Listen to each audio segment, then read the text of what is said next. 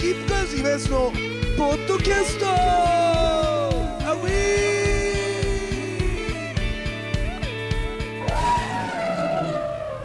さあというわけでございましてスキップカーズイベントのポッドキャストでございますけどもね。今日久しぶりにエビちゃん家でやってるわけでございますが。なんか俺あれ読んだよ。エビちゃんが読んでて。あこれ俺も読まなきゃと思って。あのすごいよね。あのこのミステリーがすごいとかあー「週刊文春」のミステリーの1位とかの、えっ、とメディウム、はい。でさ俺さエビちゃんあれどう思った？俺さ初めの前半読んでて、はい。でいわゆる霊媒探偵っつってねね。要するに霊が見えるっていうそのよく当たる占い師がいいんだよね。すごい綺麗な。でその辺のキャラクターの造形がラノベっぽいんだよね。ですげえ綺麗な女の人がいてその綺麗な女の人と事件を解決していくみたいなのが続いていくんだよね。そうですね。で俺もう前半いやわかるけどみたいな。その霊媒の力を使って事件を解決する小説家が出てくるんだよね、主人公みたいな。でその街でいろいろな事件が起きてみたいな。でその事件を解決してってみたいな話なんだけどなんかなんか正直なんでこれがそのミステリー5巻とか。だって5つぐらい取ってるでしょ、なんでだろうと思ったら後半であんな様変わりすんのね。そうそうそう。ああそういうことかみたいなちょっとそれではびっくりしたけどやっぱあのパターン強いのかな？多いんじゃないですか？なんかそういうこう前半と後半で違うみたいなうなんか。ん。であれだよね。いわゆるどんでん返し的なやつですね。どんでんで全てがつながってるから連鎖式っていうんだけどあのー山田風太郎俺大好きなんだけど山田風太郎のミステリーとかでよくあるんだけど一個一個の短編が全部こう来てて、うん。最後にそれが全部つながってみたいな。で大落ちもあるみたいな。だそれの進化系だねあれね,、まあね。今の、うん。うん。であのキャラクターの造形とかがやっぱりちょっとなん萌え系みたいなのが入ってくるっていう。とドラマにしやすいとか。ああそうね。女優に当てはめやすい、はいはいはい。だから俺メディウムも別に悪くなかったし確かにああ衝撃を受けたけど、やっぱりだからその前の年にやっぱ賞を総なめした詩人層映画にもなった。あ,、はいはい。の詩人層の方がびっくりした。いわゆるミステリーのお約束のクローズドサークルがゾンビを使うのかみたいな。ゾンビとフェスってって思うもんね、うん。で映画もさあのなんだっけ？誰でやったんでしょう？浜辺美波。ああでやっててあの神木隆之介と、うんでそれも見たけどで映画がすげえ酷評されてたんだけどそこまで悪くなかったけどなって俺は思ったけどね勝手に、うん、だからその詩人層の殺人とかもそうだしだからメディウムでメディウムも続編出てんでしょ？出てますね。であれさ本屋で売ってる時さメディウムに関してはさ立ち読みできなくなってたもんね。あだからそうなんですか？やっぱりあのカバーかけてるところ多かった。だから今さなんかそういうとこそのネタバレに対して世の中がすごいなんていうのちゃんとしてんなと思う。そのなんていうのどんでんでもう最後に大仕掛けがあるものってまずツイッターでもみんなあんまつぶやかないじゃん、ああそうかもしれないですね。うん、だからこれカメラを止めるな現象なんだけど、うん。なんかそこら辺が妙にそういうとこだけみんな妙にルール守るんだよね。な んそバリ雑言とかやるくせにそういうとこだけルール守るっていうとこもなんか変だなとか思ったりもするんだけど。あれでも取り締まりがあったりするからああかな、かもしれないですね、うん、あれ漫画村でしたっあけ捕まって。ああれ何なの？あれ。いわゆるなんかそのいわゆる漫画を勝手に天才みたいな感じにしたり。あれ天才してたんだ。てうん、とかあとはあれですよね。10分動画みたいななんかそのファストだ。5分動ファスト動画。画、うん。なんかそのあらすじ言っちゃうやつとか。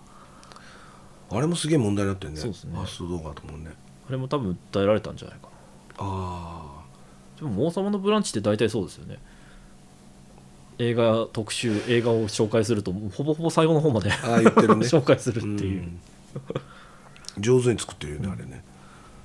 でもあれだよね。だからそのみんな何してんの？ってぐらいそのファスト動画とかがやっぱあるし、そのだから映画全部を見る時間がないって言うんでしょ？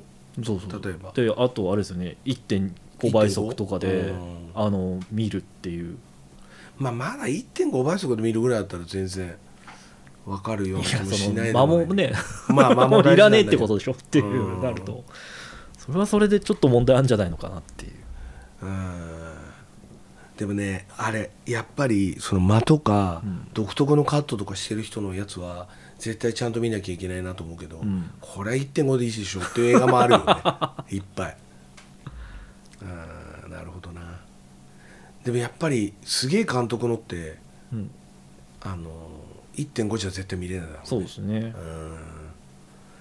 うん。あのそのファスト動画がとかその何でもかんでもみんな早く済まそうとする風潮をちゃんと入れ込んだ映画があるのよ。そのサマーフィルムに乗ってっていう、えー、と俺よくわかんないんだけど元 AKB 的な人が出てるんだけど全く知らなかったんだけど。へえ。なんて言えばいいんだろうな。すげえ可愛いわけじゃないの。でその女子高生の役やってんだけどすげえ可愛いわけじゃないんだけどすっげえ面白い役をやってる女の子がいて、でそのサマーフィルムに乗ってって女の子が3人出てくるのよ。でこの3人がそれぞれすげえいいんだけど主人公の裸足っていうあだ名の女の子がいてその裸足は時代劇のマニアなの。女子高生だよ。だから「ザトウイチ」とか、えーあと渋いとこ選んだなと思うんだけどまず「ザトウイチ物語」っていう映画の一作目ね。はい。これもう超名作。天地茂が出てんだけどまだモノクロね。でもで次のやつがモノクロの四十七人の資格、うん。あ違うわ。13人の資格。あーだから三池隆がリメイクしたやつ。でその13人の資格で最後の一本がカラーなんだけど万津谷金之助だよ。万津谷金之助のまぶたの母っていう。まあだから人情うん。人情時代劇みたいな。この3本がその裸足が大好きな映画ででその女子高生の裸足は映像研究会に入ってんだけど、えー要するに自分で脚本書いて提出するの。でみんなの投票で選ばれたらその1本がみんなの映像研究会のその卒業卒業制作みたいになるっていうか、で当然、えーもうときめいてときめいてしょうがないみたいな壁ドンを代表するような、えー今の女子高生が映画館に行って見るようなこうなんつうの？胸キュン映画みたいな。のを撮りたいっていう女のの子でメジャーどこっていうかなんつうのかな。学年の人気者、だからスクールカーストも描かれてる。うん。んで裸足は当然負けんの。時代劇なんかみんな誰も撮りたくないから。でその裸足がでもやっぱり映画撮りたいっつって。でも裸足のことをすごく好きな女の子が2人いて1人は剣道部の運動ができる子。でもう1人っていうのが、えー物理系に強い。理系の女の子なの。でこの3人がすごい仲良しなの。で、あのー山の中に落ちてた廃バスみたいな。その廃バスの中にいろんなもん持ち込んでその時代劇見たりとかして最高だなとか言ってるんだけどで「私も映画撮んなよ」って言われて「映画撮りたいね」なんて言ってて自分のイメージにぴったりな男を見つけるの。でその男を主演に映画を撮るっていう話なんだけど、それがそのそのこっからがすごいんだけどその男は開始、えー20分過ぎぐらいで分かっちゃうんだけど未来人なのよ。だからここにいきなり時をかける少女の要素が入ってきて未来からやってきた男を主人公にして映画を撮る、で普通ならそれどんでん返しの最後のオチとかに持ってくじゃん、じゃないの。もう20分ぐらい出てきちゃう。でそれを逆手にとってどんどんどんどん映画が進行していくんだけどこれめちゃくちゃ良くてもう久しぶりにその邦画でやっぱ最近邦画すげえなと思ったりもするんだけどまあよくできてるのよ。で青春映画として、でそのうーん中に出てくるんだけどもう本当にこうなっちゃうかもしれないなと思ったら未来人の男があの言うのよ。実は自分は未来人としては超マニアックでもう今の映画は、えーファスト映画しかないと。うん。だから映画館もないし、えーネット上で公開されて下手すりゃ10分下手すりゃ5分そういうふうに映画ってなっちゃうだけどその解雇趣味っていうかレトロの趣味があって、ん。どんどんどんどん追っかけてって、えーその未来でも残ってる映画を何本か見ててその時代に憧れて未来からタイムスリップああ、してくるっていう話なの。でその男が、えー女の子と出会ってその映画を撮るって話なんだ。よだからそのいわゆるファスト動画的なものを真っ向から別に批判するわけじゃなくてでも、えー映画ってそういうもんじゃないんじゃないの？映画に対する愛ってものを、ん。その青春という、ね、くくりの中で表現してる。めちゃくちゃ上手。で最後の下りがあるのね。その未来人と、えー監督をやった裸足って女の子の対決みたいなものがあるんだけど、要するにずーっと疑問を持ちながらラストシーンまで映画を撮ってくる。でラストシーンを上映するしますってなって上映でもうみんなにあの思ってた以上の反応を持ってもらってラストシーンいよいよラストシーンっていうところでいきなりカットかけちゃう。その映画に。うんでこっから先はあの今から見せるラストシーンは私の撮りたいラストシーンじゃないっつってそこから2人の今度は演劇が始まるみたいな。だからこの展開とかもこう映画知ってる人はもうたまんないだろうなと思うけどやっぱ蒲田行進曲とかさ、うんうん。ああいうところの流れっていうかさそれでなぜ座頭市物語が好きなのかってこともつながってくるのよ伏線で。だからまだ全然若い監督なんだよ。多分 CM とか、えーいわゆる MV とかの監督。でその人がまあその今ってさ何でも制作委員会じゃん。だから制作委員会みたいなの作って映画やって単館ですごい大ヒットしたみたいな、いやちょっとエビちゃん見てほしいあれ。もうマジでほんとね普通に感動する。で感動して俺みたいに年齢がいってる人間も感動するし若いやつが見てもたまんない甘酸っぱさもあるし、みたいな。すげえ上手なの。うん。まあだからやっぱり今若い子の撮ってるやつもちょっと侮れねえなっていうね感じ？だからカメラを止めるな以降ちょっと元気になまあってるんだろうね,、確かにね。きっとね。そうかもしれないですね、うん。あれもだってフランスでリメイクでしょ？あなんかで。でも俺はカメラを止めるなはそんなにうーんって感じなんだけどね。まあ確かにあの手のものを知らない人はっていう感じだよね、でもカメラを止めるなだもんね。あのメディウムとかも。あ前半を全てひっくり返していくっていうパターンとしてはね、うん。だからやっぱああいうのちょっと流行ってんだろうね、うん、あれ読んだあのミステリーでもう何年か前のさ歌の正吾のさ「葉桜の季節に君を思うこと」っていう。いやー読んでないですね。読んでない？あれもすごいよ強引で。文章で騙してんだけど最後のどんでんで「嘘だろおい」みたいな、まあ、これもネタバレになってまた言われたら嫌だから言わないけど、うん、でも個人のポッドキャストだったら別に言ってもいいないいなと思うんだけどね。全部ひっくり返るっていう、うん、やっぱどんでんあとさどんでんにこだわりすぎるとさもう大変なことになってくよね。そうですね。うん。なんか展開がね。だからアフタースクールとかもそうだけどさ、あの内田監督とか内田健二か。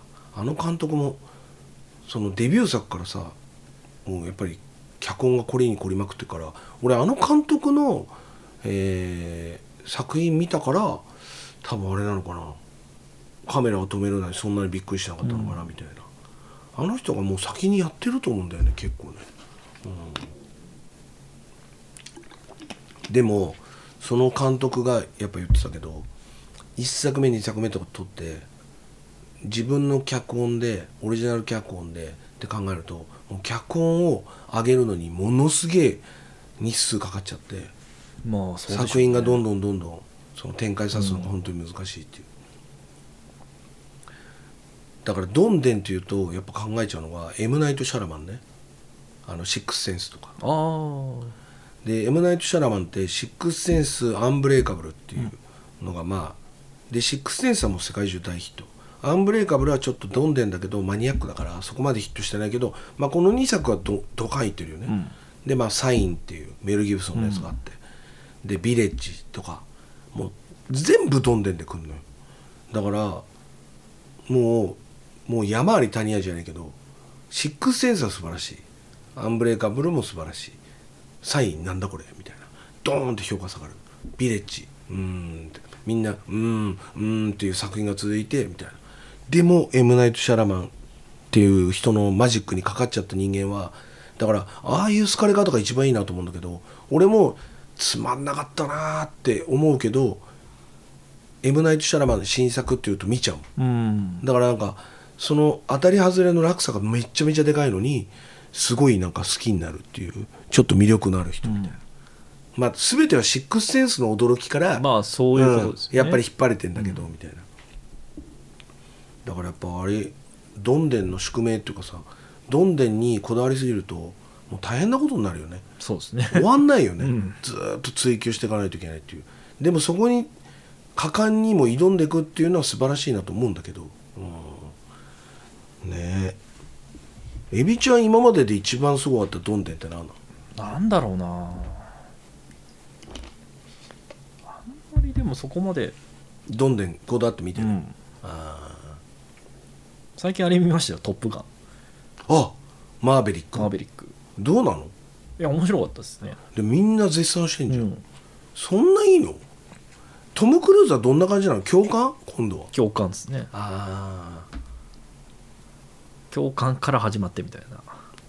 あはい。ああそこからまた次の展開もあるそうそうそうああえーやっぱりその「トップガン」好きだった人にはたまんない作りになってんの？なってますね。あちゃんとなんか前作っていうか最初の30年前のやつとかが25年前か、あうん、のうん、やつをちゃんと踏襲して。25年どこじゃないでしょ「トップガン86年とかじゃない。ですか」そんなもんだっけ？そんなもんです。じゃあ俺高校生かあじゃあまあそんなもんか。え俺「トップガン」自体「トップガン」好きだったの？エビちゃん。いやまあ見てはいました。後追いで見てるってことでしょ？あのいわゆるテレビのロードショーでっていう。日曜洋画劇場そういうやつとかですね俺恥ずかしながら「トップガン」見てないかも。あそうなんですね。うん。全然覚えてない。もう見たのかな？見たのかもしれないけど全然覚えてなくて。でもそうやって考えると80年代のいい映画っていっぱいあるじゃん「まあうん。トップガン」もそうだし、フラッシュダンスもそうだしフットルースもそうだし、みたいな。まああとはまあロッキー4だよね。ロッキー4だってまたまたやんだもんね。ね未公開シーンを含めて再編集したやつですね。であと「ゴーストバスターズね。あれはやったんじゃなかったでしょやったでしょリメイク、でそのリメイクの方が全然面白くなくて、もう一回リメイクされたんだけどこれが「アフターライフ」っていうのがあるのね。もうそれ見たんだけど去年公開かな。あれもっとみんな見てほしいと思うんだけど、ええ。ゴーストバスターズの1位をちゃんと見てる人はあれたまんないと思うよ。で泣ける、うん。うん、新しい主人公たちがいるんだけどその最後にまた恐ろしいサプライズがみたいな、ええうん、めちゃめちゃいいんだけど。またインディ・ジョーンズとかもやるんですよね。新しいやああその新しい。つそうそうそう。ハリソン・フォードで。はいはいはいはい。もうギリだなハリソン・フォード。来年公開とかだった。うーんでも一番最近のやつは面白くなかったね。クリスタル・スカルのやつ。どれぐらい前のやつですか？うん。それでああもう10年ぐらい経ったかなんだから本当だったらあれだよね。マイケル・ジェイ・フォックスが元気だったらうん「バック・トゥ・ザ・フューチャーの」そうですよね。うんってことだよね。だからあの時代の古き良き映画の流れみたいなことだよね。でも「トップガン」すげえあれなんでしょう。ヒットしたよね、うん。まあその昔ライバルだったあのアイスマンとかも出てくるんですよ。ああはいはいはい。いわゆる年を取って状態で。はいはい。でその俳優自体もなんかね体調壊してなんか喉の方のがんかなんかやっちゃって食道かなんかで声が出せないんです。そうなんだ。なんかそれもちゃんとなんか使うようなあの脚本の中に入れ込んではいみたいな、へえそれすごいね。で一緒に相棒だったあのいやの息子がその出てくるんですよね。あ一緒に二人一組みたいな。やつはいはいではいはい。不慮あの最初の「トップガン」のやつで不慮の事故で一緒に脱出するときにはいはいはいはい。亡くなっちゃうじゃないですか、あその見てるな俺。うんわかるもん。うんそうだね。